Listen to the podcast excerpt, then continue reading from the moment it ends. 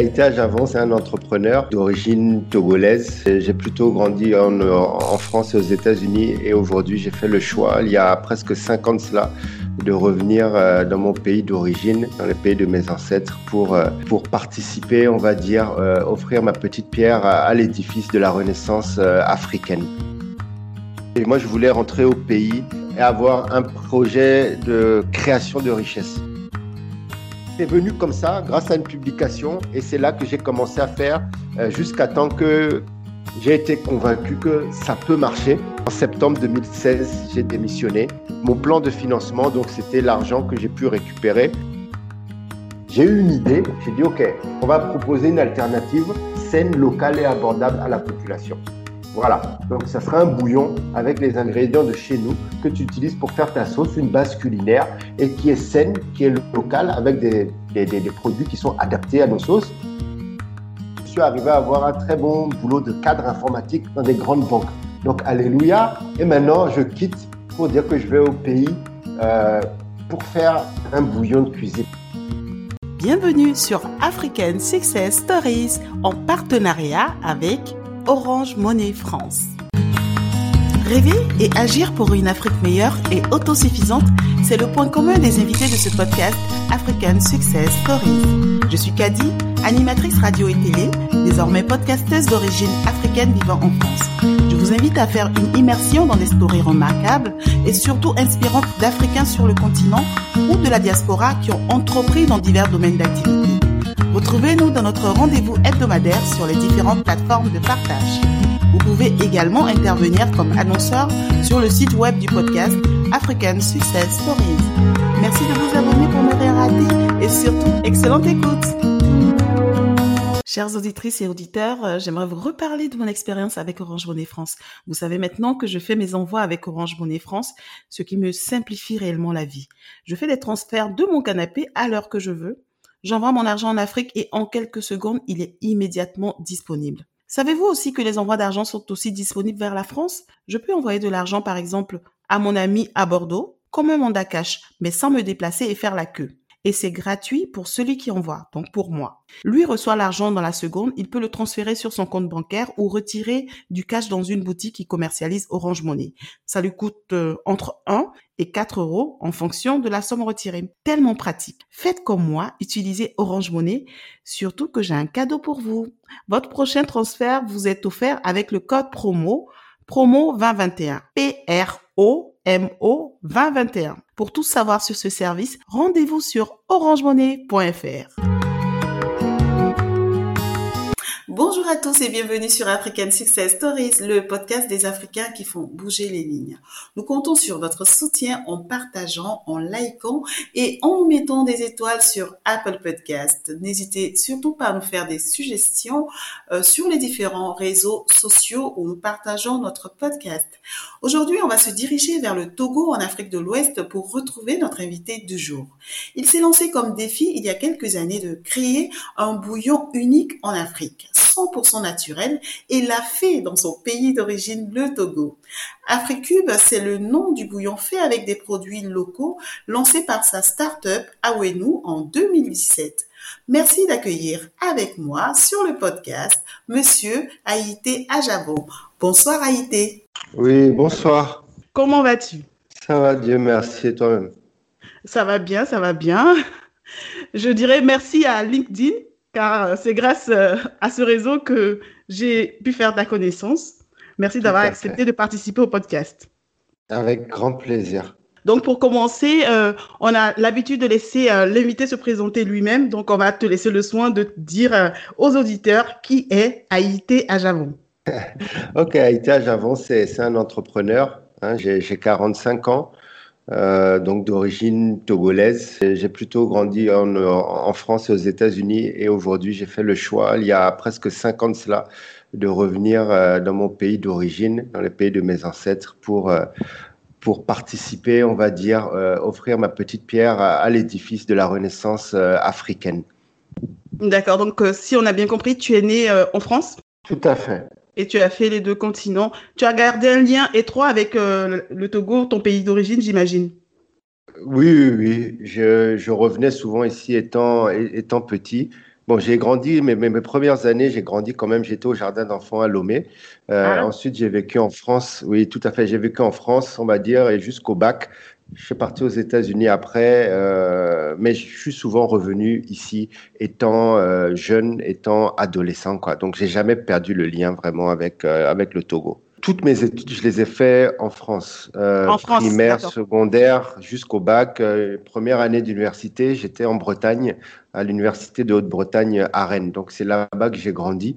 Et c'est après l'université que j'ai décidé euh, de, de m'exiler à New York, aux États-Unis, où je suis resté pendant dix ans.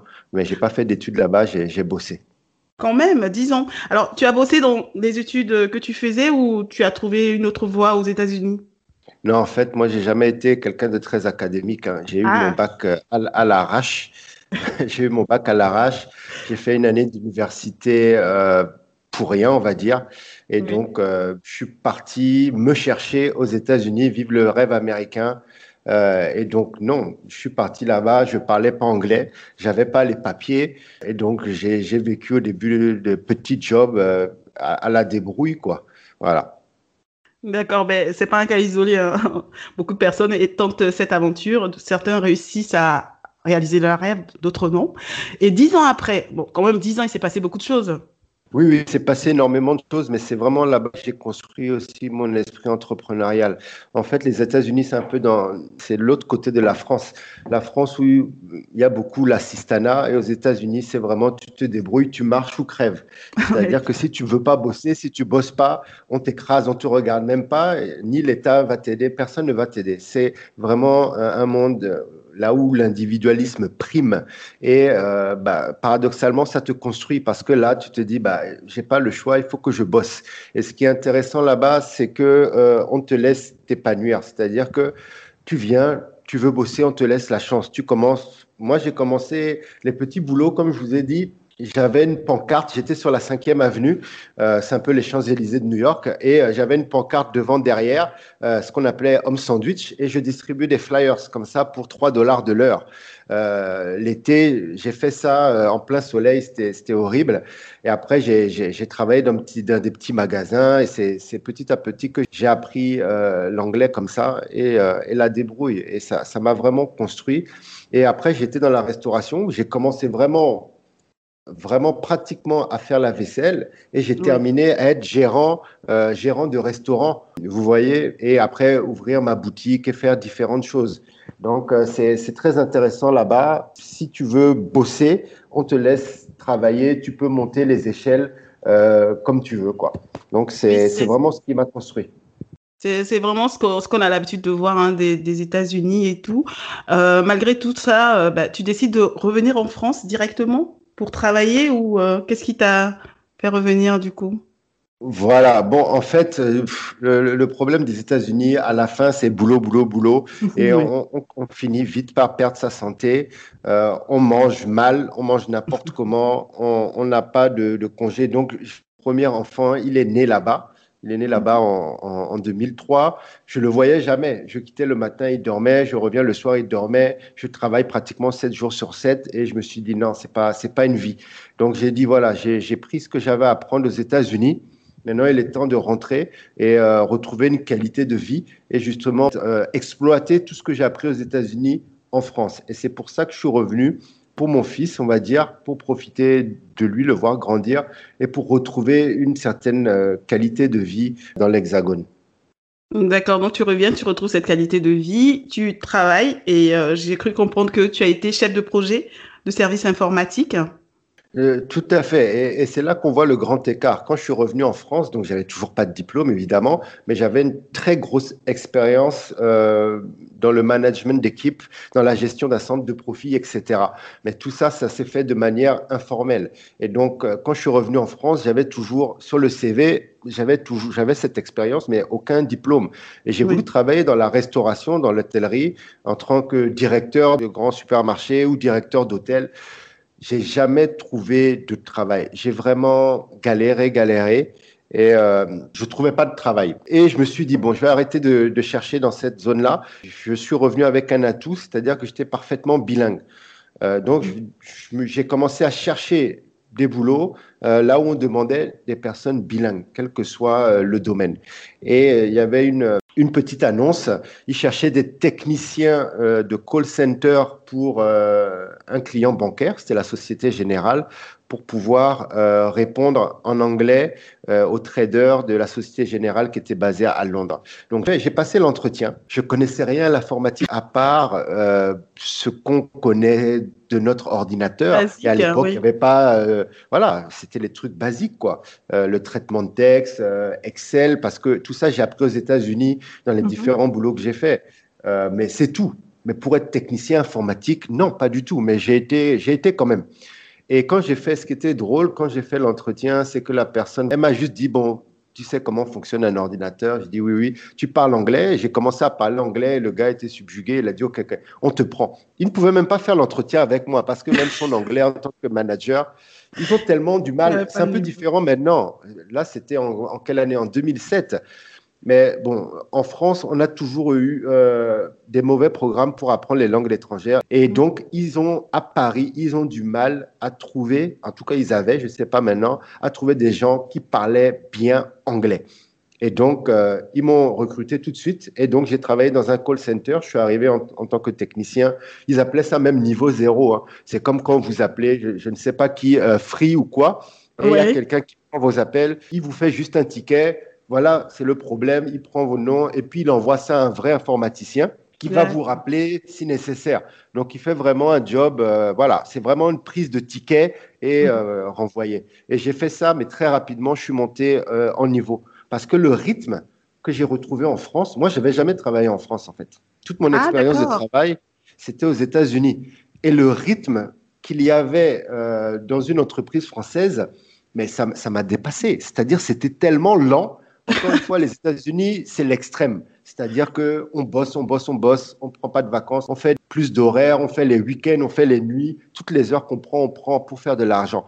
Et là, j'ai vu un rythme où tout le monde est lent, où les gens arrivent tout doucement. Ils font leur petit pauses, il, y a, il y a les pauses café chaque 15 minutes, les pauses clopes euh, tout le monde parle des. Euh, tu arrives le lundi, on te parle déjà du week-end qui va arriver. Il y a les RTT. Moi, j'étais là vraiment plutôt dans euh, je recherchais les performances, surtout dans un call center avec des, traders en banque. Donc, chaque minute est cruciale. Et donc, j'étais vraiment dans le monde du travail. Et c'est grâce à ça que je suis très monté facilement. Je pense qu'après euh, après six mois, on m'a mis superviseur. Superviseur. Voilà. Et je pense qu'après, à ma première année, c'est là que je suis devenu euh, responsable du call center. On était deux, on était un binôme et on gérait 30 personnes. Donc, euh, voilà, et donc c'est là que j'ai fait mes premières euh, quatre années en tant que responsable de call center dans un support informatique dans le corporate banking euh, à la défense pour la Société Générale.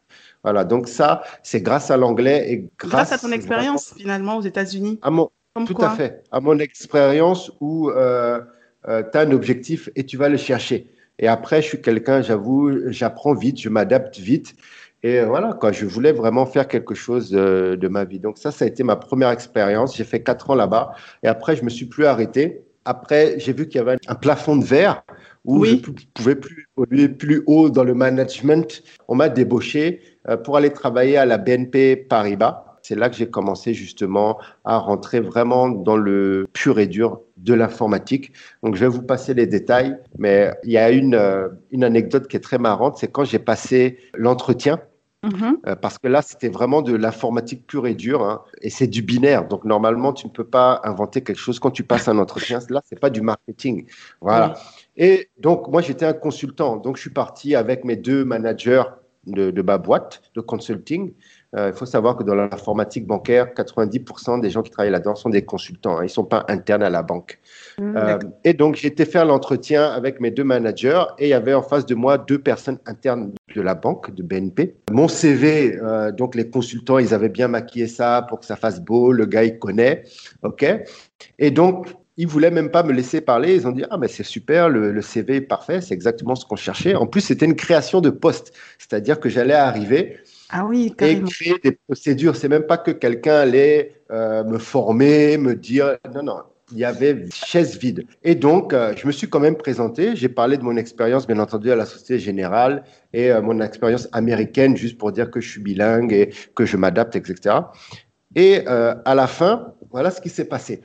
J'allais partir, tout allait, tout allait bien, et la personne de la BNP m'a dit attendez un instant. Il a feuilleté encore mes trois pages de CV. Je ne sais pas comment ils ont bourré ça.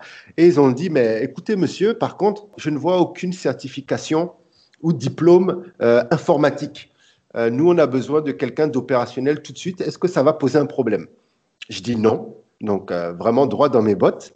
Oui. Et, le, et, la, personne, elle me dit, OK, donc je vais vous poser une question. Ah, Je vais vous poser une question technique. Une question technique. Et là, c'est la sensation d'être un voleur qui a volé dans un supermarché, qui s'apprête à sortir et il y a le vigile qui vous appelle. Et là, vous vous demandez, OK, voilà, est-ce que je cours ou est-ce que je reste? Je m'avoue vaincu. J'étais vraiment dans une situation comme ça. Et la personne me pose euh, la question, une question ultra technique d'informatique. Hein. et je me rappellerai toujours. Hein. Il m'a posé la question, il m'a dit, euh, si je vous parle de l'ordonnanceur euh, NSM 3.1, qu'est-ce que vous pouvez m'en dire? Et là, il y a mes managers qui me regardent tout sourire, euh, sourire jaune. Oui, mais ils me regardent en, pensant que tu as intérêt à bien répondre ou en tout cas, il ne faut pas rater le truc. quoi.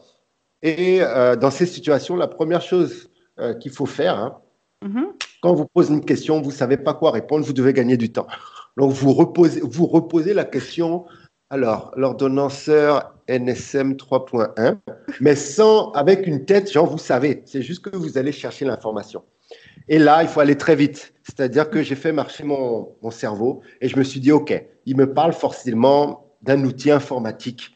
Je ne peux pas inventer, mais je peux répondre. Et ce que j'ai répondu, j'ai dit, NSM 3.1, écoutez, je vois ce que c'est, mais on n'utilisait pas cet outil à la, à la Société Générale. À peine j'ai dit ça, il a répliqué Ah oui, oui, oui, effectivement, à la Société Générale, vous utilisez plutôt ça, ça, ça. Et donc, à la fin, j'ai réussi à répondre sans répondre, juste en disant que je ne connais pas euh, ce modèle d'outil, mais parce que nous, on utilisait un autre à la Société Générale, sans savoir de quoi on parlait. Je ne savais pas. Je ne savais pas. Et donc, j'ai joué vraiment une carte de poker. Et à la fin, j'ai été pris. Il n'a pas insisté non, il n'a pas insisté. Il n'a pas insisté. Je lui ai juste dit que euh, à la Société Générale, parce que j'étais, je le, j'avais un air comme si je le savais. C'était trop. Euh, tu, étais sûr, de toi. L'assurance, c'est important. Moi, je l'ai regardé dans les yeux et je lui ai dit non, non, je connais pas cet outil.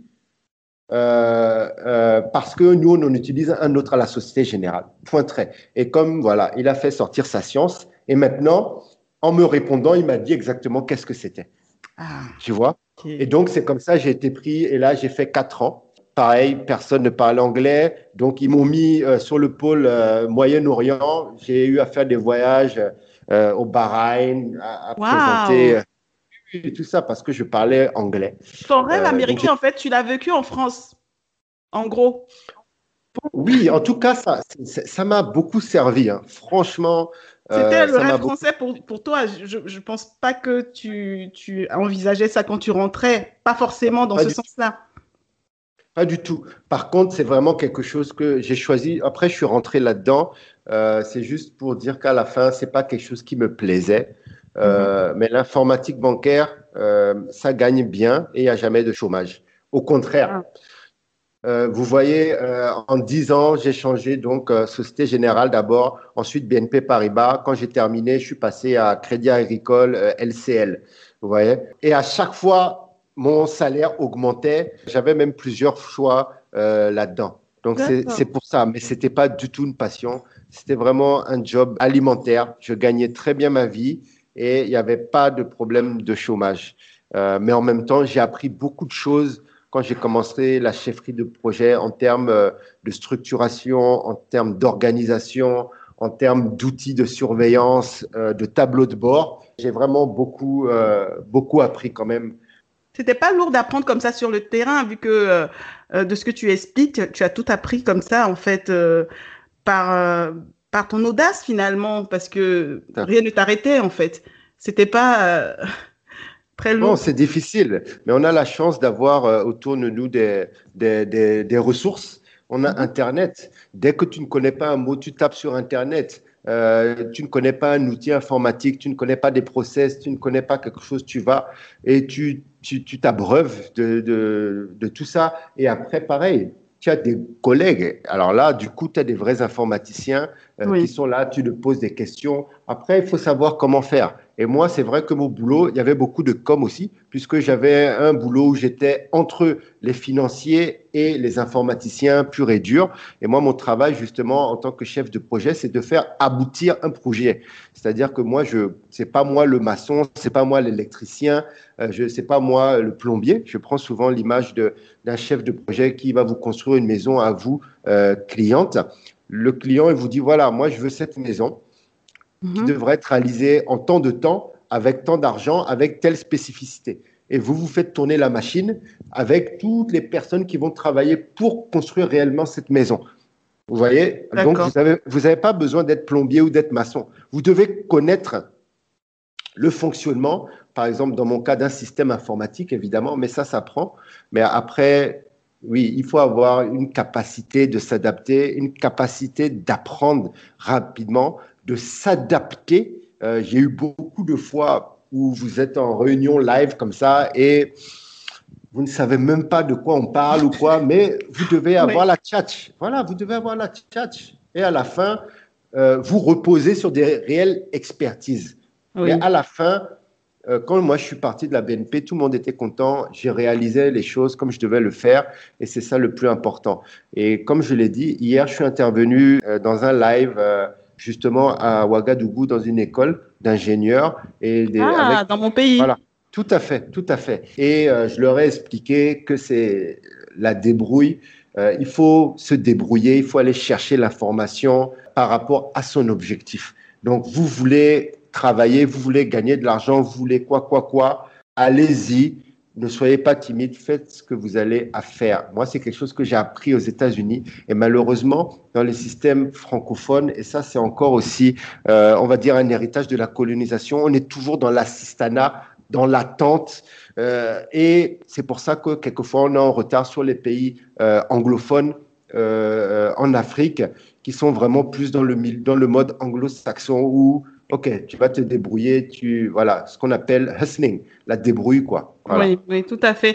Et c'est assez édifiant quand même ton exemple pour euh, le système français parce que on t'aurait euh, empêché d'avoir ces postes parce que tu n'aurais pas fait de formation euh, en informatique. En fait, tu n'aurais pas eu toute cette expérience et tu n'aurais pas apporté tout ce que tu as apporté aux entreprises où tu es passé. Donc vraiment, moi, je pense que c'est vraiment un exemple que devrait prendre, enfin, le système français en général. Hein. C'est pas, c'est pas que je critique spécialement, mais voilà, moi, je suis dans le système depuis des années. je vois comment ça fonctionne même en interne aujourd'hui, euh, c'est devenu de plus en plus difficile d'évoluer. Je dis pas qu'il faut pas prendre des personnes qui font les formations. Euh, euh, voilà, ils ont fait des études, c'est normal qu'ils aient du boulot, mais voilà, il y a des personnes quand même qui qui sortent du lot, qui méritent quand même qu'on leur donne, qu'on leur accorde leur chance. Et ça, voilà, c'est assez, assez intéressant comme, comme parcours en tout cas. Et donc, successful dans ton boulot, dans ton travail, qu'est-ce qui te pousse à rentrer au pays et à créer euh, ta start-up? Et surtout, qu'est-ce qui te pousse à créer euh, un bouillon 100% euh, naturel? Bon, Déjà, moi, mon objectif au long terme, c'était de rentrer au pays. la France, le retour en France n'était qu'un un retour intermédiaire. Et moi, je voulais rentrer au pays et avoir un projet de création de richesse. Je voulais pas juste faire du business, euh, importer des portables, des ordinateurs, des voitures et les revendre. Je voulais créer quelque chose à partir de ce qu'on a, à partir de nos ressources. Voilà. Donc ça, c'était important, mais je n'avais aucune idée de dans quoi j'allais faire ce, ce, projet. Surtout que, voilà, si tu vois mon, mon, mon parcours, je n'ai aucune expertise dans rien du tout. Je suis pointu dans rien. Je m'adapte, je vais à droite, à gauche, mais voilà, je n'allais pas venir euh, au Togo pour faire de l'informatique, euh, de la finance, euh, de la restauration. Non, non, pas du tout. Mais tu aurais pu, hein J'aurais pu, mais bon, euh, voilà, ça c'est le deuxième point. Euh, comme j'ai dit tout à l'heure, l'informatique euh, bancaire, c'est pas du tout quelque chose qui m'intéresse. Quand on fait ça derrière les écrans, on vit dans une bulle. On voit des, en plus dans la banque, voilà, on voit des millions, des milliards transférés à droite, à gauche, dans une tour, euh, à la défense ou ailleurs. Voilà. Quand tu rentres à la maison, qu'est-ce que tu as fait? Tu, n'as rien fait en fait. Tu n'as rien fait. Tu as travaillé pour je ne sais pas qui, mais tu n'as rien fait. Euh, donc euh, ça n'a pas de sens pour moi. Donc, euh, je vais pas cracher dessus. C'était une bonne expérience, j'ai beaucoup appris, mais ça pouvait jamais être mon objectif de vie, bien que je gagnais bien ma vie. Donc, je ne savais pas, je savais seulement que je voulais rentrer au pays pour faire quoi, je ne sais pas. Il y a eu plein d'idées qui se sont passées derrière la tête, bon voilà. Et jusqu'au jour euh, où euh, j'ai croisé sur Facebook une publication qui s'appelait Les dangers du cube magique. Voilà. Donc, comme tout le monde, hein, moi, je consommais le cube, euh, le cube magie euh, de manière automatique, systématique, euh, sans me poser des questions. J'ai jamais regardé ce qu'il y avait dedans. J'ai lu cette publication et c'était vraiment édifiant. C'était vraiment, c'était choquant. Et j'ai lu ça, je dis waouh, la composition des cubes, c'est fait avec ça, ça, ça.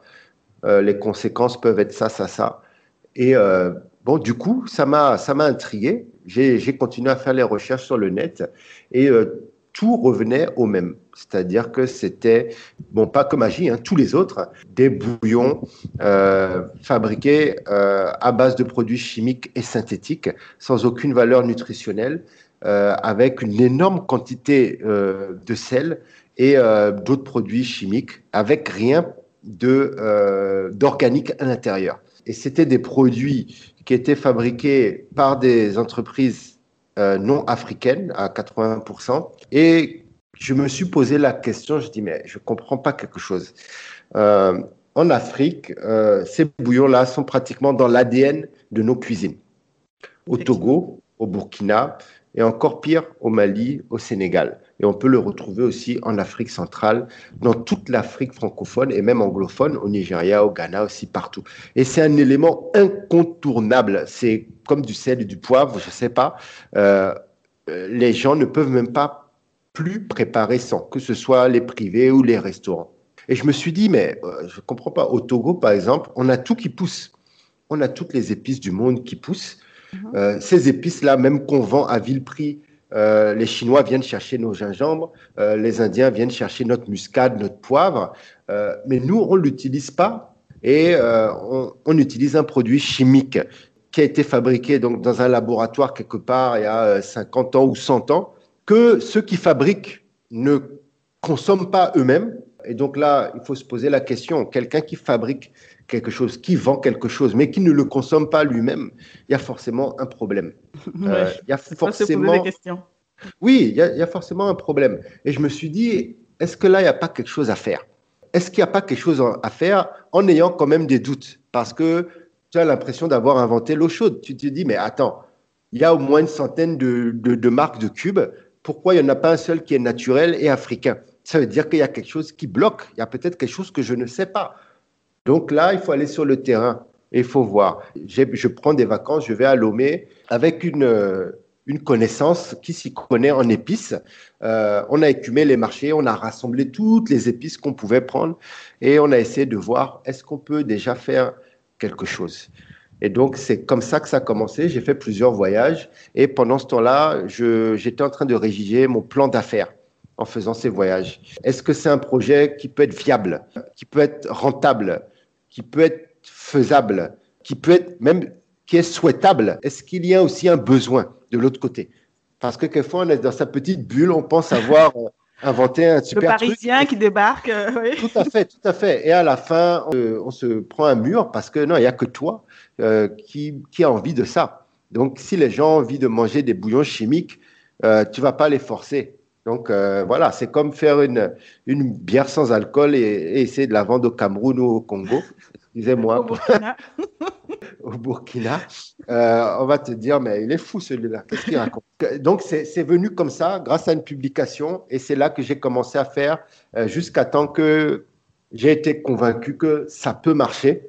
Et là, donc, j'ai démissionné. En septembre 2016, j'ai démissionné. Et le, mon plan de financement, donc, c'était l'argent que j'ai pu récupérer. Euh, et j'ai fait un prêt j'ai fait un prêt. Personnel, tu n'as pas fait de levée de fonds, euh, tu n'as pas eu recours à des investisseurs? Ah, non, ok. Non, D'accord. Euh, je ne sais pas. Je n'ai jamais été séduit par ce mode de financement. Je ne sais pas. J'ai toujours pensé que ça, c'était pour la fintech et pas forcément pour l'agroalimentaire. Et puis, euh, j'aime pas demander. J'aime pas demander, euh, voilà, j'ai un projet, est-ce que tu as de l'argent pour faire mon projet? Je n'aime pas ça. Pour moi, mhm. au moins, je devais démarrer avec, entre guillemets, mon propre argent. Même si c'est un prêt, c'est quand même mon argent puisque je le rembourse. Et une fois que j'allais avoir démarré, peut-être après, on pourra parler de ça. Mais pour moi, il fallait que je le démarre, que je le matérialise avant. Donc, pour moi, non, c'est mon projet, c'est mon bébé.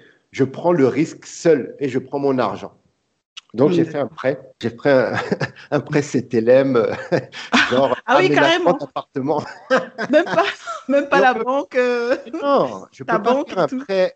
Alors, premièrement, tu démissionnes. Donc, euh, faire un prêt quand tu démissionnes, c'est pas Juste avant de démissionner, tu sais, euh, le plan. On ne peut pas. On ne peut pas faire un prêt en France pour un projet en Afrique. non, non, c'est vrai.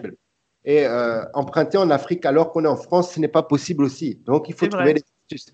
Moi, j'ai pris mon, mon prêt CTLM, euh, aménagement de maison, je ne sais pas quoi, et puis, et puis c'est terminé, basta, quoi. Voilà, donc euh, je l'ai fait. Alors, c'était quoi tes sentiments quand tu faisais tout ça? Est-ce que est-ce que tu avais quand même de gros doutes ou est-ce que tu te disais, bah, là, je crois vraiment à mon projet et voilà, advienne que pourra, voilà, je, je me lance C'était quoi? Tu t'es partagé entre quel type de sentiment à ce, moment-là? Non, à ce moment-là, j'étais super excité. Euh, franchement, j'étais passionné. J'y croyais dur comme fer. C'est-à-dire qu'on a un business plan qui est là, bien rédigé, bien propre, avec des tableaux, etc., euh, des graphiques, des ceci. Tu commences à faire ton logo. Tu commences à, tu vois, euh, c'est, c'est, c'est là, c'est genre l'échographie avant que le bébé naisse. Donc, tu commences à voir les premières images. Le temps se rapproche et tout. Et tu ne penses pas aux, problématiques, ou bien même chaque problématique, c'est excitant, tu, vas le résoudre, etc. Et, euh, et donc là, non, j'étais super motivé, j'y croyais dur comme fer, parce qu'à ce moment-là, vous, vous avez encore l'argent du prêt. Donc, il y a l'argent dans la main, il y a l'argent dans le compte, etc. Il n'y a, a, pas de problématique. Oui. Donc, euh, à ce moment-là, non, j'étais encore bien, bien chaud au moment où j'ai démissionné. Et avant d'aller au Togo, je, je, suis parti en Chine euh, pour, après avoir sourcé évidemment, pour aller acheter des machines euh, d'emballage et des supports, euh, des supports marketing. Et, et puis voilà, voilà. Et avant de, rentrer après en novembre au Togo.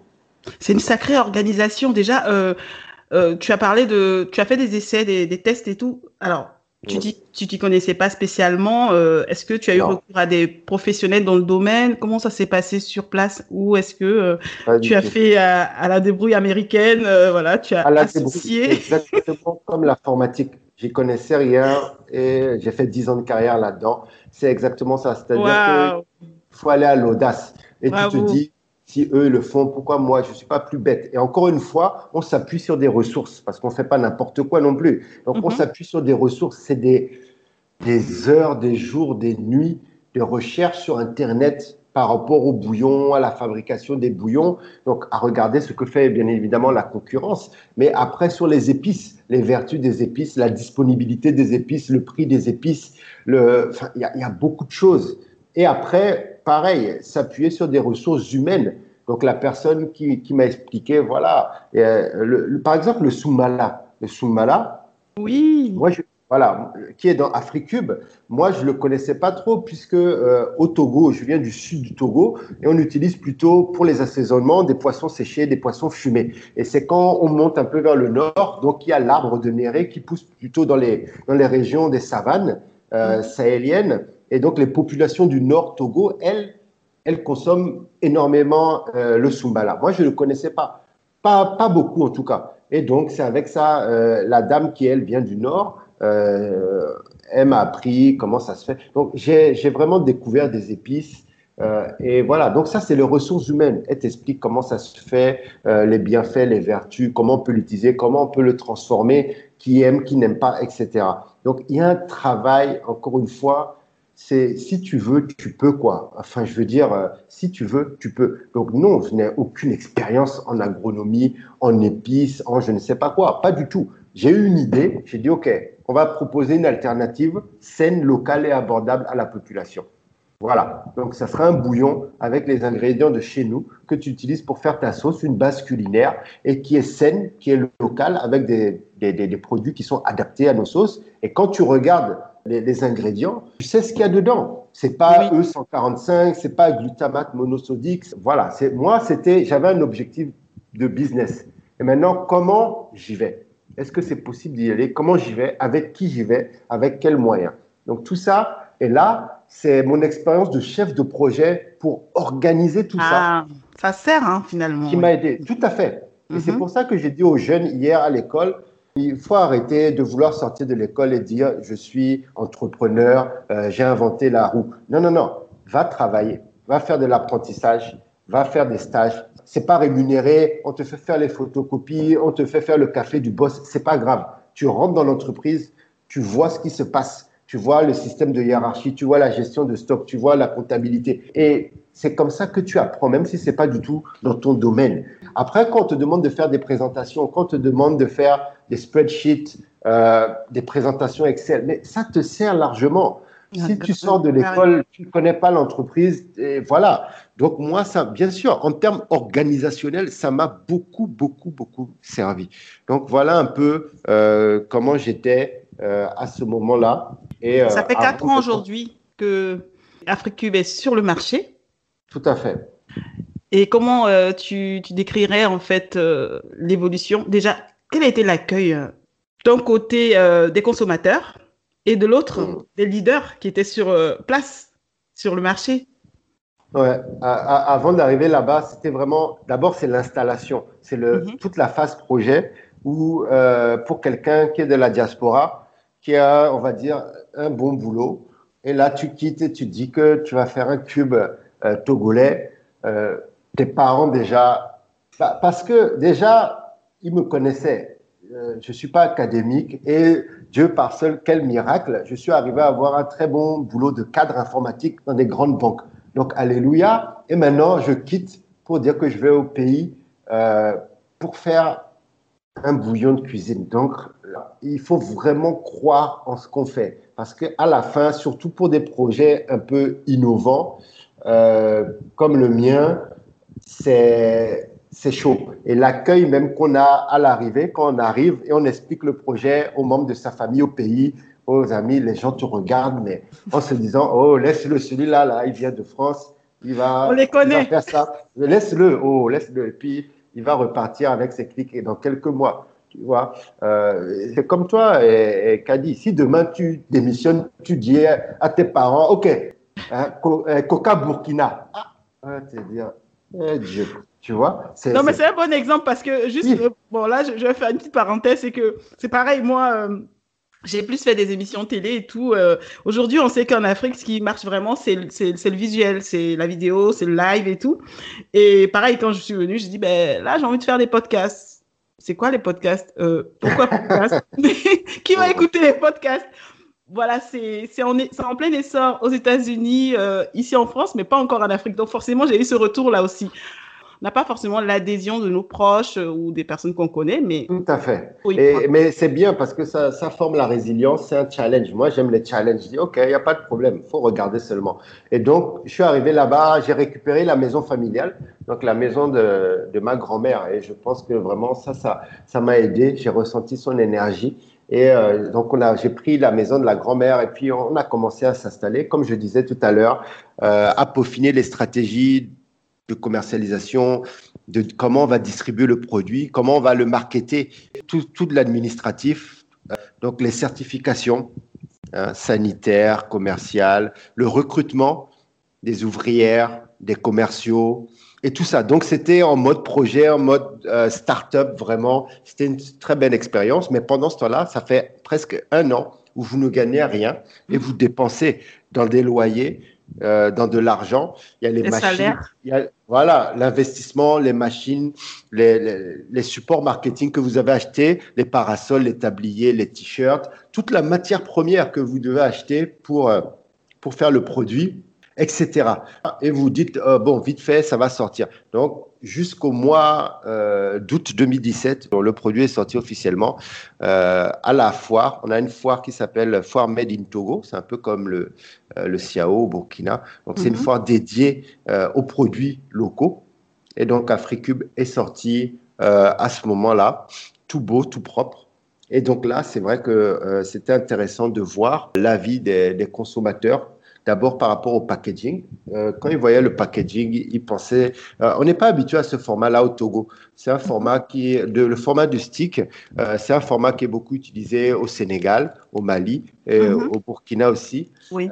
mais au Togo, on est toujours dans les cubes. Et euh, ça, euh, c'est pour eux, c'est du Nescafé. Donc beaucoup de gens venaient vers le stand. Ah, c'est le nouveau Nescafé, c'est du Nescafé, c'est du sucre, c'est un bonbon. Les enfants, ils voulaient puis mettre dans la bouche et tout. Et euh, c'était intéressant parce que bon, ça développe aussi la curiosité. Les gens viennent vers, vers le stand. Ce qui était intéressant, c'est qu'il y avait une attente. D'abord, un, les gens, ils ne croyaient pas que c'est naturel parce que c'est emballé de manière, on va dire, industrielle. Euh, donc à chaque fois, il fallait ouvrir, les faire goûter et tout euh, pour qu'ils sentent le sumbala, l'oignon, le gingembre, etc. Euh, et il y avait une attente. Ah, enfin, bouillon sans glutamate. Ah, voilà. Et donc on a eu une très bonne réception, surtout qu'on le vendait au même prix que les autres. Hein. C'est 25 francs CFA.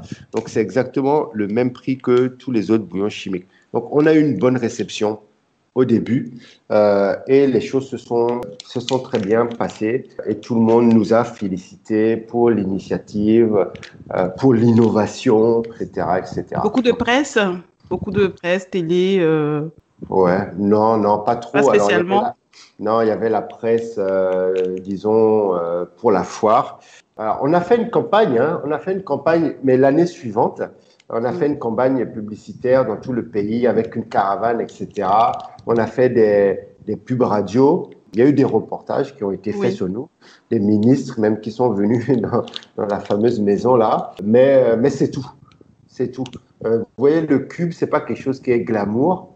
Hein et de deux, c'est pas comme si j'ai construit euh, une énorme usine avec un budget de 1 milliard de francs CFA et euh, le Premier ministre qui va venir inaugurer et patati patata. Euh, non, ça c'était un petit atelier de production, une petite start-up dans une maison familiale. Euh, donc non, on s'est débrouillé avec nos propres moyens et mhm. on a monté, monté, monté comme ça. Donc voilà un peu comment ça s'est passé à mon arrivée au Togo. C'est une belle, une belle aventure, une belle expérience. Des personnes rêvent de, de sauter le pas, de rentrer avec un projet. Toi, tu l'as fait. Et euh, à ce stade-là, euh, est-ce que tu peux nous donner des recettes pour euh, nous, pour moi, pour des personnes qui écoutent le podcast, qui ont envie de vivre ce que tu as vécu? Bon, il n'y a, pas de recette. Hein. Franchement, il n'y a pas de recette. C'est, c'est vraiment, c'est les phrases bêtes où tu dis, oui, euh, tu as un rêve, crois en ton rêve, va jusqu'au bout et tout ça. Mais toi, tu l'as fait. on le dit souvent comme ça. Mais toi, tu l'as fait, tu l'as vécu. Tout à fait, je le vis encore aujourd'hui. Euh, la seule chose, c'est qu'il faut quand même être préparé. On peut pas juste arrêter.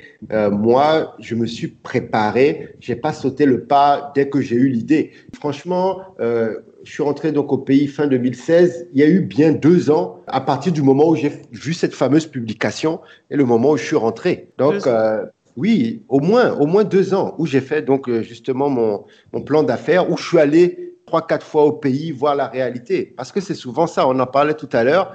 Euh, à la fin, on peut être euh, euh, africain comme on veut, on peut être panafricaniste, on peut être militant. À la fin, lorsqu'on a vécu en France, aux États-Unis, on va toujours arriver au pays et voir les choses derrière un prisme occidental. Qu'on le veuille ou non, c'est comme ça. Et donc, il faut vraiment garder les pieds sur terre et, et vraiment préparer et être sûr que ce qu'on veut faire est adapté, est adapté euh, à la région où on veut s'implanter. Voilà. Et il y a des choses immuables ici qu'on ne peut pas bousculer, ou si on veut le bousculer, il faut prendre un certain, un certain chemin. Il faut être préparé financièrement, euh, socialement. Les codes euh, aussi. Tu, n'as pas eu du mal. Tu disais que tu faisais des va-et-vient et tout. Mais n'empêche que quand on vient s'installer, quand on veut travailler, quand on veut monter une start-up, euh, on peut être confronté peut-être à des, des réalités sociales qu'on n'a pas forcément eu le temps d'avoir ou de voir. Tout à fait. Bon, dans mon cas, je n'ai pas trop eu dans le cas du, bouillon de cuisine. La problématique, c'était plutôt que bah, c'est un peu comme la cigarette hein, ou l'alcool. Donc les gens sont habitués à quelque chose depuis des dizaines, voire une centaine d'années. Euh, maman fait ça, euh, utilise le cube, grand-mère utilise, tout le monde utilise le cube, et toi tu viens avec autre chose et tu dis que ça c'est mieux, etc. Qu'ils en aient conscience ou pas, c'est pas, c'est très très difficile de faire bouger ces lignes. Il y a un travail vraiment euh, d'information, de sensibilisation, et c'est vraiment tu gagnes un client, un client. Et ce qui est intéressant aujourd'hui, c'est que les gens tout le monde a un portable, tout le monde a les réseaux sociaux, tout le monde est connecté et ils voient très rapidement maintenant euh, les méfaits des cubes sur l'organisme. Donc, ils peuvent mhm. aller sur Internet. Il y a plein de publications qui se partagent sur WhatsApp sur les dangers des cubes, etc. Euh, et donc, là où il y a 20 ans, on ne pouvait pas chercher l'information, là, et c'est-à-dire que c'est les, les, agroalimentaires qui nous donnaient l'information de leurs produits, là, on peut aller chercher. Et je pense qu'il y a une génération maintenant euh, africaine, jeune, qui est militante, qui est consciente, qui veut bouger les lignes et qui veut faire leur propre choix. Et donc, c'est à nous aussi euh, d'aller euh, dans ce sens. Donc, non, je n'ai pas eu de, de problème en termes de, de code. Euh, juste l'anecdote, c'est que, bon, les auditeurs ne me voient pas, mais je ressemble plutôt à un blanc euh, plutôt qu'un Togolais. Et donc, euh, à chaque fois, on pense que c'est un blanc qui est derrière Africube ou un Libanais ou un Indien. Oui, c'est vrai que. J'ai eu beaucoup de choses. c'est juste mon nom et mon prénom qui me sauvent. Hein. Quelqu'un qui est Togolais, il s'appelle Haïté Ajavon, il va savoir tout de suite que je suis Togolais. Mhm. mais sinon, et c'est pour ça que même dans ma stratégie, même quand vous pensez, hein, euh, dans votre business plan, euh, je devais rester en retrait. Je ne devais pas apparaître à la télé, non mhm. seulement parce que je ne représentais pas du tout mon produit ou les valeurs même que je voulais incarner par rapport au produit. Hein. Pour nous, par nous, on fait les choses nous-mêmes. Euh, et surtout quelqu'un en plus qui n'a pas grandi au Togo. Donc le but, c'était pas que je me fasse le porte-parole d'Africube. Quand on m'interviewe comme là aujourd'hui, il n'y a pas de souci. Hein. Bon, à la, à la, fin, je suis ce que je suis, euh, mais c'est que je ne représente pas le produit. Et donc, on allait dans les villages ou ailleurs. Et je me rappelle que euh, en langue, euh, il y a des dames qui disent ah, mais c'est quand même incroyable, les blancs là, même ils viennent, ils viennent au pays nous vendent le sumbala. Ah, j'ai dit, madame. Non, mais c'est vrai, le métissage en Afrique, c'est pas le même que le métissage en France. En France, par exemple, euh, voilà, tu seras dans la catégorie noire et en Afrique, tu seras dans la catégorie blanche. Donc, forcément, euh, c'est vrai que j'avais pas pensé à ce détail-là. Donc, du coup, euh, tu as eu à te justifier ou? Je me justifie à chaque fois. je peux parler pendant une heure à une personne qui n'a aucune idée. Donc, elle me parle hein, en tant que DG de, de. Donc, je vais lui parler de produits locaux, de pour nous, par nous, on fait les choses par nous-mêmes, euh, vive le Togo, tout, tout ça. Et à la fin, elle, pense que je suis blanc. Et à la fin, euh, j'ai dit, mais non, je suis togolais. Ah bon? Ah, je croyais que vous étiez ceci. Et, donc, bon, donc souvent, oui, je dois me justifier pour dire non, je suis togolais, je suis togolais, je suis togolais. Voilà, voilà. Donc, euh, bon, après, euh, voilà, je, je comprends, il n'y a pas de souci, c'est juste anecdotique. Euh, ça ne semble pas te poser de problème. Hein. Ça, toi, ça te, ça te pose pas de problème. Je connais des personnes qui, euh, qui le vivent mal, en fait. Donc, euh, toi, ça a l'air d'aller. On peut pas, on peut pas le vivre mal. On peut pas le vivre mal. oui. Parce que ici, à la fin, c'est une différence, je ne vais pas dire positive, mais ça ne va pas me bloquer quelque mhm. part. Oui. Le, ma couleur de peau, mon aspect, mon look. OK, on va pouvoir penser, voilà, comme la dame, elle n'était pas contente parce qu'elle dit voilà, il y a le blanc, il vient nous vendre le Sumbala euh, au Togo. Donc elle n'est pas contente. Oui. Mais à la fin, bon, on va pas me boycotter parce que j'ai la peau claire ou euh, euh, parce que je suis métisse ou quoi. Au contraire, en France, ça aurait été un blocage. Ça aurait été un blocage parce que la différence crée le blocage en France. Donc, si j'avais voulu, je sais pas, je pense que vous avez reçu justement Monsieur Diallo là, qui fait le champagne. Oui. Euh, voilà. Donc, est-ce que lui, donc je sais pas, peut-être sa cible, c'est notre communauté, mais est-ce que le gars, il va aller euh, en Champagne Ardennes euh, pour présenter son champagne? Ils vont le, le, mettre sur le côté. Donc voilà, sa cible, il sait exactement quelle cible. C'est pour ça que je dis que ici, oui, c'est la différence. Je l'accepte, il n'y a pas de problème. Et mais on me rejette pas. Je suis pas mis à l'écart. Je ne suis pas bloqué. Au contraire, à la fin, c'est vraiment anecdotique, quoi. D'accord. Et je t'avais posé la question tout à l'heure. quel a été l'accueil de la concurrence? Est-ce que tu as eu affaire à la concurrence directement non, la, concurrence, d'ailleurs, ils ne nous voient pas. On est trop petits, vous savez. c'est des... c'est des mastodontes. Oui. c'est des volumes extraordinaires. Euh, j'ai les chiffres seulement de 2016. En 2016, Nestlé, Magie, vendait 100 millions de cubes par jour oh, en Afrique de l'Ouest et en Afrique centrale. Et on va dire qu'ils représentent 65% du marché, ce qui veut dire qu'ils se vendaient à peu près 160 millions de cubes par jour en 2016. Donc, on va dire, allez, si on dit 200 millions par jour aujourd'hui, voilà, vous, vous rendez compte de la quantité astronomique. Et c'est pour ça que toutes ces compagnies se positionnent parce que crise, pas crise, tout le monde mange de, euh, du cube tous les jours, toutes les populations, etc. Je suis bien trop petit et même s'ils me regardent, mon dossier doit être classé loin, loin, loin, loin, loin, loin, loin. Donc, euh, bah, ils ne te voient pas venir, hein, on ne sait jamais. Eux, ils vont s'adapter. Est-ce que tu vises à la demande, mais. Quelle, part de marché tu vises Premièrement, c'est super difficile d'avoir des statistiques en Afrique par rapport à ça. Euh, mhm. chaque compagnie a ses statistiques. Euh, après, c'est un peu, un peu difficile. Je pense que euh, je vise le 1% dans les 5 ans. 1% mhm. dans les pays où je serai implanté. Mais à mon stade, c'est très difficile. Encore une fois, on n'a pas accès à des statistiques. Euh, vous allez avoir des statistiques d'importation. Bon, c'est un peu compliqué. C'est un travail que je dois faire. Euh, moi, mon objectif pour l'instant, c'est que, un, tous les Togolais soient au courant qu'il y a une alternative au cube. Donc, on n'est pas beaucoup, hein, entre guillemets, 7 millions et demi. Mm-hmm. Donc, tout le monde doit. Après, tu achètes, tu achètes pas au. C'est ton choix. C'est ton mm-hmm. choix. Euh, mais tu dois savoir qu'il y a une alternative qui est naturelle, qui est locale et qui est abordable à 25 francs CFA. Voilà. Et au moins, tu l'as goûté une fois. Donc ça, c'est l'objectif que euh, je veux vraiment atteindre très, très vite. Voilà quoi. Mais sinon, euh, la concurrence, non, il n'y a, y a, rien avec la concurrence, hein, sincèrement. En tout cas, je pense que lorsque les concurrents vont me voir, je serai déjà arrivé à un certain niveau.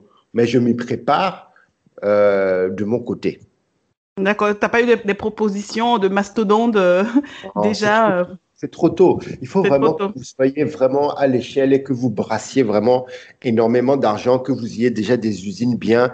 Euh, mhm. En fait, ils peuvent vous observer, ils vont attendre vraiment que votre produit soit validé et que ça grignote une part de leur marché. Oui. Tant que vous pouvez faire beaucoup de bruit, on peut en parler dans le cercle des entrepreneuriats, tant que vous n'êtes pas dans les cercles décisionnels, on ne parle pas de vous dans les conseils des ministres, puisque, bon, voilà, tout est attaché, hein, les, les, industriels avec la politique et tout ça. On va pas vous regarder. Euh, eux, ils ont leur chiffre mensuel, ils vont regarder au Togo, leur chiffre est stable, il n'y a pas de problème. Donc, euh, non, non, non. Euh, pour l'instant, en tout cas, je n'ai pas eu de proposition. D'accord. Donc là, on parle de cuisine. Est-ce que tu as des partenariats euh, avec de grands chefs africains euh, Est-ce que euh, tu as eu des partenariats pour présenter le produit déjà? Non, non. J'ai jamais eu de, partenariat avec des chefs cuisiniers africains, des grands chefs. J'ai eu des contacts, hein. j'ai eu des contacts, mais c'est particulier en fait les chefs. Euh, vous avez deux sortes de chefs. Bon, il y a les faux chefs, on va dire, on va les vrais chefs. Quand je dis faux chef, ça veut dire qu'un chef qui cuisine avec du cube magie, pour moi, n'est pas un chef cuisinier. Donc ça, c'est une première chose. Donc eux, ils ne savent pas cuisiner. Donc si tu enlèves le cube magie pour mettre des épices, il n'est plus chef et il perd son job. Donc eux, on ne peut pas travailler avec eux. Et le vrai chef, entre guillemets, n'utilise pas de condiments déjà faits, déjà préparés il va te dire que lui fait ses propres mélanges d'épices. Il va faire son euh, bouillon. Voilà, il va faire son propre bouillon, blablabla. Bla, bla, bla, Donc, c'est deux extrêmes. Et, euh, et, je les comprends, hein. je les comprends tous les deux. Donc, de toute façon, ce n'est pas du tout ma cible. Après, il y, a des chefs qui, qui sont très attachés à, à, travailler justement avec des produits locaux, etc. Donc, un chef peut très bien vouloir nous aider Et Pour le marketing, oui. Afrique, voilà et dire voilà, je peux être représentant, ambassadeur, égérie, blablabla, euh, et vous faire profiter de ma notoriété pour faire connaître le bouillon et faire des, des, vidéos. Au Burkina, je sais pas, mais au Sénégal, euh, il y a des blogueurs culinaires. Alors, c'est pas des chefs, hein, mais c'est des blogueurs culinaires, mais qui ont encore beaucoup plus d'impact même que des grands chefs. Oui. Euh, et utiliser un produit et des centaines de milliers de vues elle va, elle va utiliser Africube pour faire sa marinade, pour faire son chef. Et, et, à la fin, oui, ça, ça peut nous servir en termes marketing. Mais moi, j'ai envie d'un vrai partenariat. Je veux pas juste d'un sponsoring. Tu payes la personne, elle utilise ton produit, elle fait semblant, ouais, c'est super génial. Et le lendemain, elle fait la même chose pour euh, Adja euh, ou jumbo. Ça n'a pas de sens. Je veux quelqu'un qui, qui, soit impliqué. Qui croit au produit, qui, croit au produit, qui aime vraiment le produit, qui peut même m'aider à l'améliorer ou à faire d'autres gammes. Donc, qui soit vraiment impliqué. Et là, on a un vrai partenariat. Là, ça, c'est ce qui m'intéresse. Mais le reste, là, ça ne m'intéresse pas. D'accord. Donc là, au début, enfin, on a parlé tout à l'heure du fait que tu, tu as travaillé euh, bah, sans lever des fonds, tu es parti sur des, des économies, sur des prêts personnels. Est-ce que tu envisages, à, quatre ans d'expérience, est-ce que tu envisages de faire appel à des investisseurs? C'était dans ma stratégie. Je fais avec mon argent, je mhm. fais mon produit, je le valide, je prouve qu'il y a un marché, je prouve que j'ai un savoir-faire. Et là, maintenant, je peux chercher l'argent parce qu'il y a une valeur. Quand c'est un morceau de papier, tu vas chercher l'argent, le 1% de ta société valait 1 dollar. Là, si mon 1%, quelqu'un veut rentrer, ça ne vaut plus 1 dollar. Donc, ça a pris de la valeur. Donc, ça, c'était ma stratégie en termes de financement. Maintenant, attention, euh, j'ai pas été plus loin, mais mon argent, mes économies, mon prêt, là, ça a vite. Déjà en 2018, donc euh, quelques mois après le lancement, j'étais à sec euh, parce que c'est un produit qui coûte 25 francs CFA. C'est un produit de masse et pour gagner dans ce genre de produit, il faut être à l'échelle. Donc vendre des milliers, des milliers et des milliers. Surtout que j'utilise des produits nobles. Les épices coûtent très cher. Les prix varient selon les saisons. Il y a des spéculations sur les matières premières. C'est terrible. Donc ça aussi, c'est les trucs dans le plan d'affaires voilà, tu, tu n'as pas pensé à ça, etc. Et euh, c'est une bonne leçon. Donc, quelques mois après la sortie, j'avais grave des problèmes d'argent et euh, j'ai vraiment été dans la galère, euh, dans l'endettement, etc. Et en, justement, en. La vie d'entrepreneur, quoi. Non, non, euh, c'était chaud. Alors, c'est vrai qu'on n'en parle pas. Le produit était sur le marché, tout le monde est content. Mais moi, j'étais super stressé, j'étais, j'étais pas bien, c'était difficile. En plus, tu es tout seul. Tu es tout seul. Et ce qui s'est passé, alors deux choses se sont produites. Première chose, c'est que j'ai réussi à avoir, à séduire, on va dire, les autorités par mon projet, à les convaincre du bien fondé et euh, de l'impact social du projet, puisque quand on achète Africube, ben, on crée de la richesse nationale, hein, puisque moi, l'argent, je l'utilise pour acheter les matières premières, pour que ça crée de l'emploi. Enfin, il y a beaucoup de choses. On revalorise nos, nos matières premières, euh, et puis c'est bon pour la santé, etc. Et puis, on fait de la création de richesse. On transforme de la matière première jusqu'à un produit fini. Et c'est ça qui est très important. C'est ce qu'on ne fait pas assez dans nos économies. Et donc, euh, via des institutions étatiques, on va dire, j'ai réussi à, obtenir 23 euh, millions.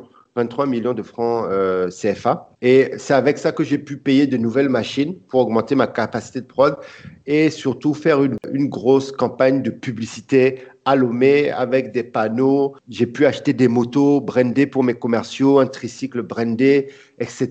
On a fait une campagne de 6 ou 7 semaines à euh, avec 15 personnes que j'ai recrutées. Bon, voilà pour booster, booster, faire connaître le produit.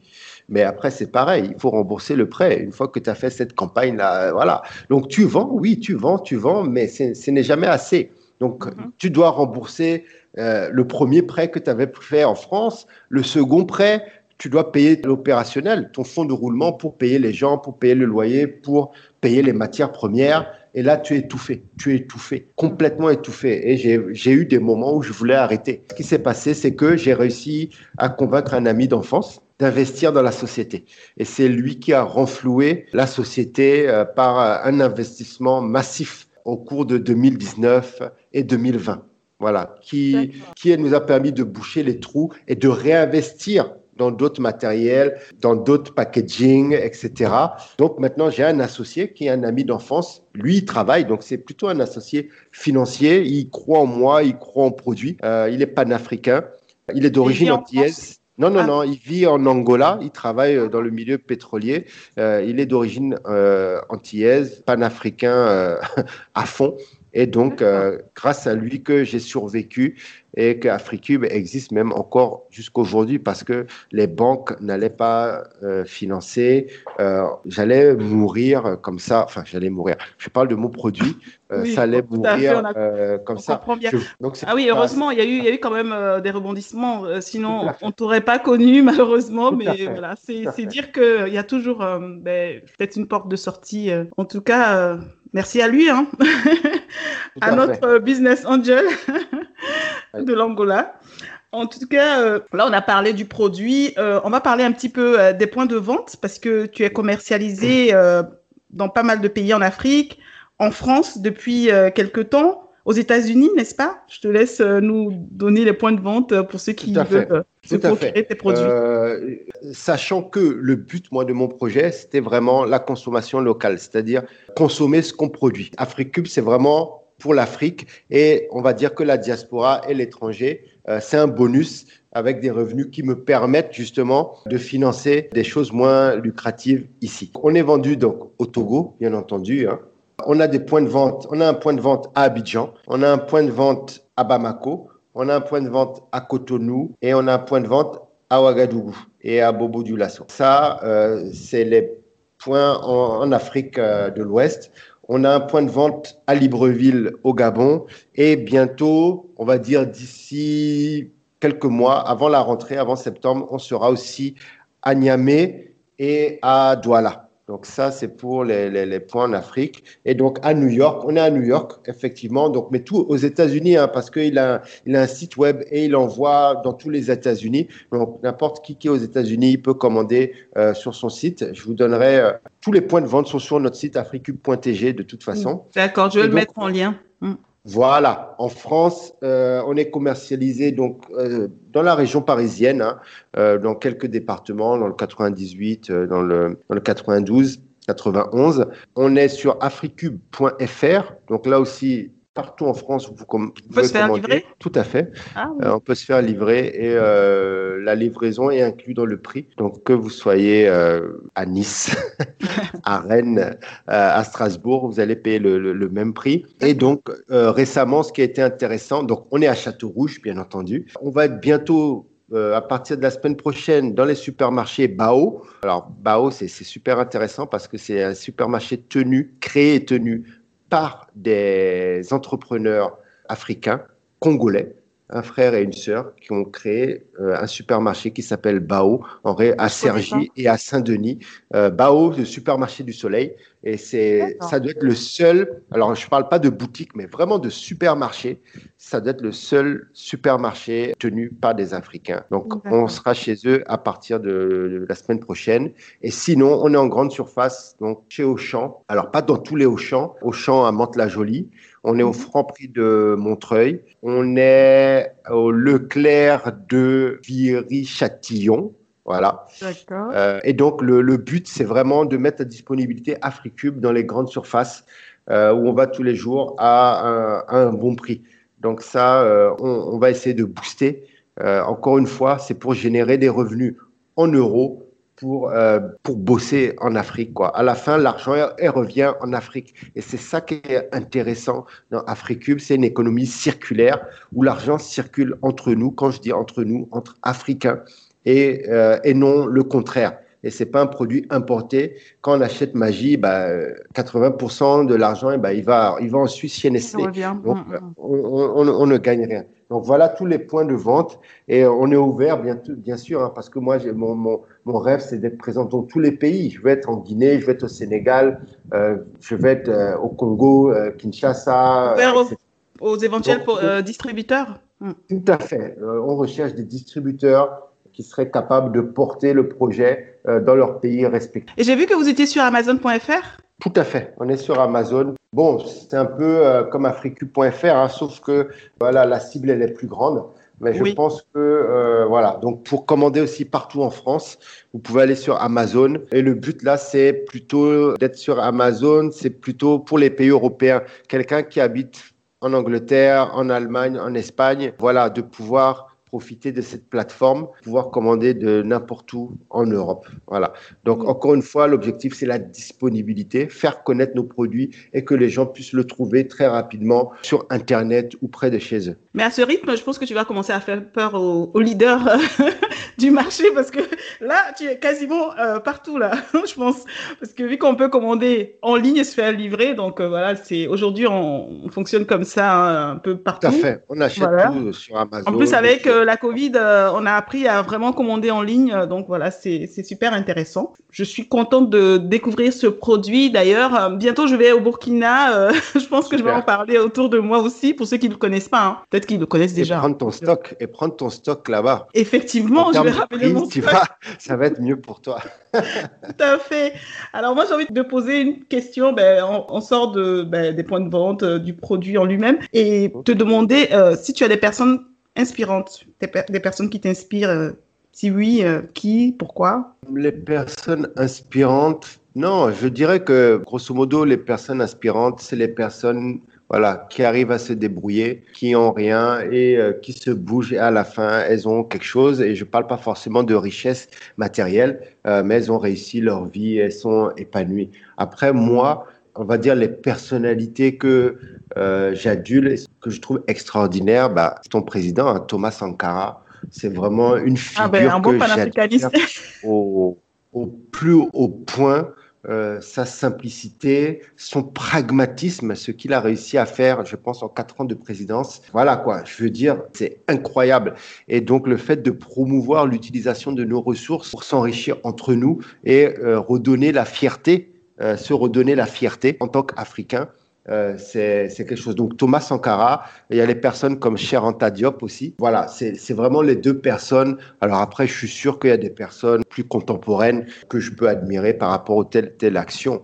Il y a plein de personnes anonymes. Euh, il, y a, il, y a, ce docteur au, au Congo qui reconstruit l'appareil génital des femmes qui ont été violées à l'est du Congo. Je pense qu'il a été le prix Nobel de la paix l'année dernière. Je me rappelle plus de son nom. C'est des personnalités, voilà, inspirantes au plus haut point. Donc là, on parle vraiment pas d'argent ou des réussites matérielles. C'est vraiment, c'est vraiment par rapport à des valeurs. Et il y a des gens comme euh, comme Malcolm X, bien entendu. Eux, ils ne peuvent pas voir, mais derrière moi, il y a plein de petites phrases. Euh, euh, inspirante comme ça. Et il y en a une, euh, celle que je préfère, c'est celle de Malcolm X, qui disait euh, Au lieu de supplier l'oppresseur de te laisser entrer et t'accepter dans sa maison, construis ta propre maison. Et c'est exactement ça, la mentalité qu'on doit avoir.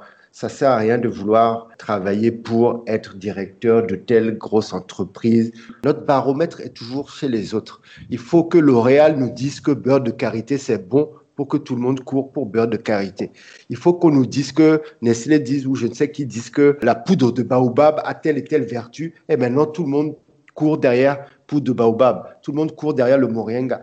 alors que ta grand-mère t'avait mis beurre de karité sur tes lèvres, mais toi, tu voulais euh, le lipstick qui venait des États-Unis. Donc, il faut être fier de, de ce qu'on a, il faut être fier de nous, et il faut construire notre propre maison, nos propres baromètres et arrêter de se fixer aux autres. Et anecdotique, hein, vous voyez, quand je parle d'Africube qui est vendu euh, à l'étranger en France, à chaque fois que je vais rencontrer bien des classes plus aisées au Togo ou ailleurs, la première chose qu'ils vont te dire, félicitations, Africube est vendu à Auchan, Africube est vendu en France, ah, c'est à New York, hein, alors que ça ne représente peut-être 0,01% de mon chiffre d'affaires. C'est-à-dire que tu es validé. C'est même là, quand tu vas voir une banque, la première chose que tu vas dire, je suis vendu en France chez Auchan, chez Leclerc. Et les gars sont impressionnés.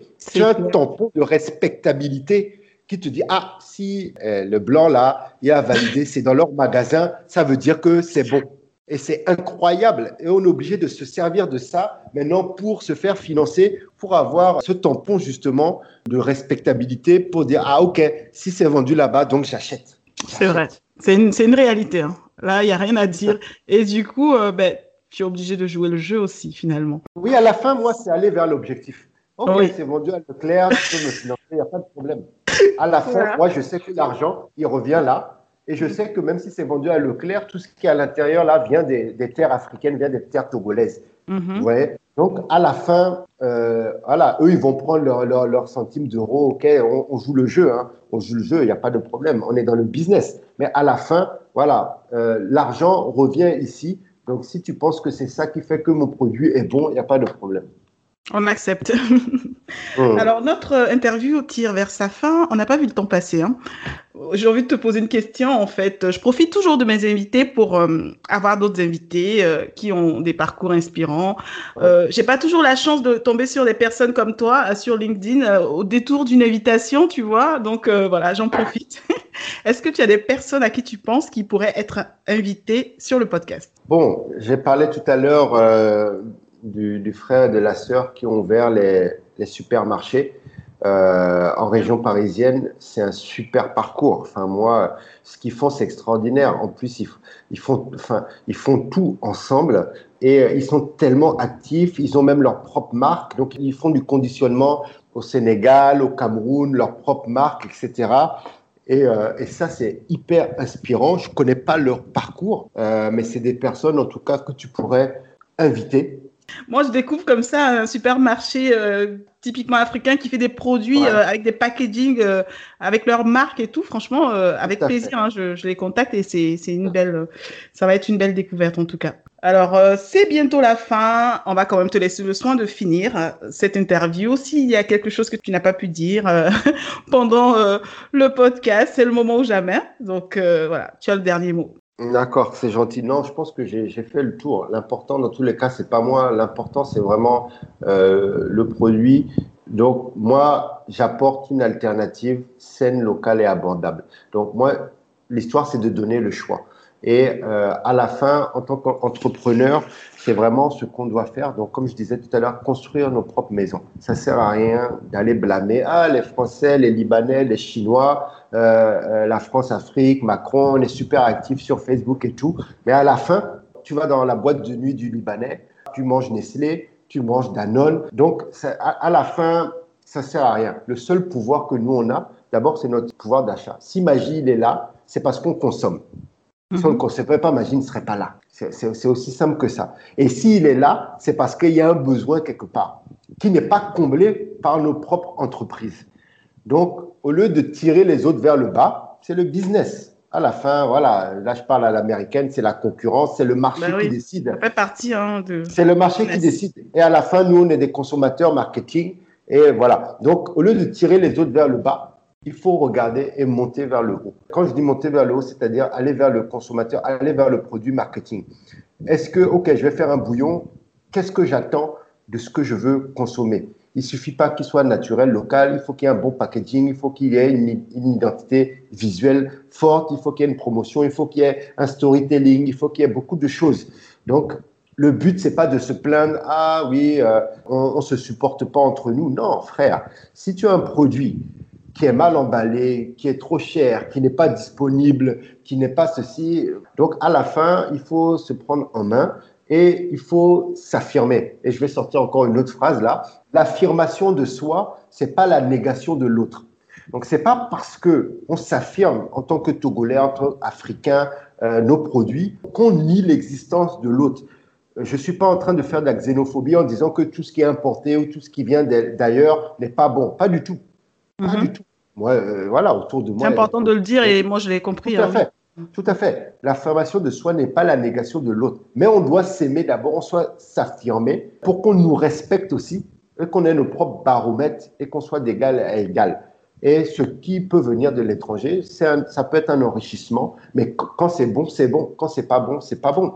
Si le cube magie, c'était un, un, super bon produit avec du basilic, euh, euh, du thym, des herbes de Provence, ok, ben là, j'aurais rien à dire. C'est bon pour la santé, c'est bon. Et on aurait été en compétition. Donc, euh, moi, j'encourage tout le monde, ceux qui ont la passion de rentrer dans l'entrepreneuriat, de revenir ou d'être en Afrique ou de revenir si vous êtes membre de la diaspora pour vraiment mettre la pierre à l'édifice, à la renaissance africaine, chacun dans le monde du service, de l'agroalimentaire, de la banque, de la politique, de tout. Et mmh. c'est comme ça, au lieu de se plaindre constamment, relevons nos manches et puis on bosse, quoi.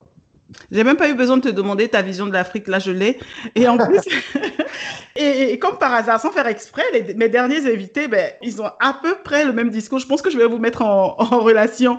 J'ai eu euh, un diopiste euh, euh, très très fervent disciple de Cheikh Anta Diop, qui lui, voilà, il a il a créé une génération qui s'appelle la génération Cheikh Anta Diop, qui est au Burkina d'ailleurs. Je pense que euh, si tu vas au Burkina, je, te donnerai son contact avec plaisir parce que vous aurez beaucoup de choses à vous dire. Et mon, mon dernier invité, pareil, il avait le même point de vue et tout. En tout cas, euh, Super. Ben, merci pour, euh, pour cette vision. Je merci à toi. On a de beaux jours devant nous. L'Afrique ne peut qu'évoluer avec des personnes comme toi, comme ceux que j'ai pu recevoir sur le podcast. Et félicitations, félicitations pour ce challenge. Et félicitations aussi pour notre santé voilà, on pourra consommer le plus ça. important, l'aspect santé publique, oui. En tout cas, merci beaucoup Haïté et je te souhaite une très très bonne continuation et je n'hésiterai pas une seconde à utiliser tes produits et aussi à les conseiller à ceux qui écoutent le podcast. Merci Kadi, j'attends oui ton retour euh, gustatif par rapport à Afrique pour faire un bon taux avec sauce baobab. voilà exactement. merci à toi, au revoir, bonne soirée. Merci Kadi, au revoir. Merci d'avoir écouté cet épisode de African Success Stories jusqu'à la fin. Pensez à commenter, liker et partager. Et rendez-vous au prochain épisode avec un autre parcours inspirant.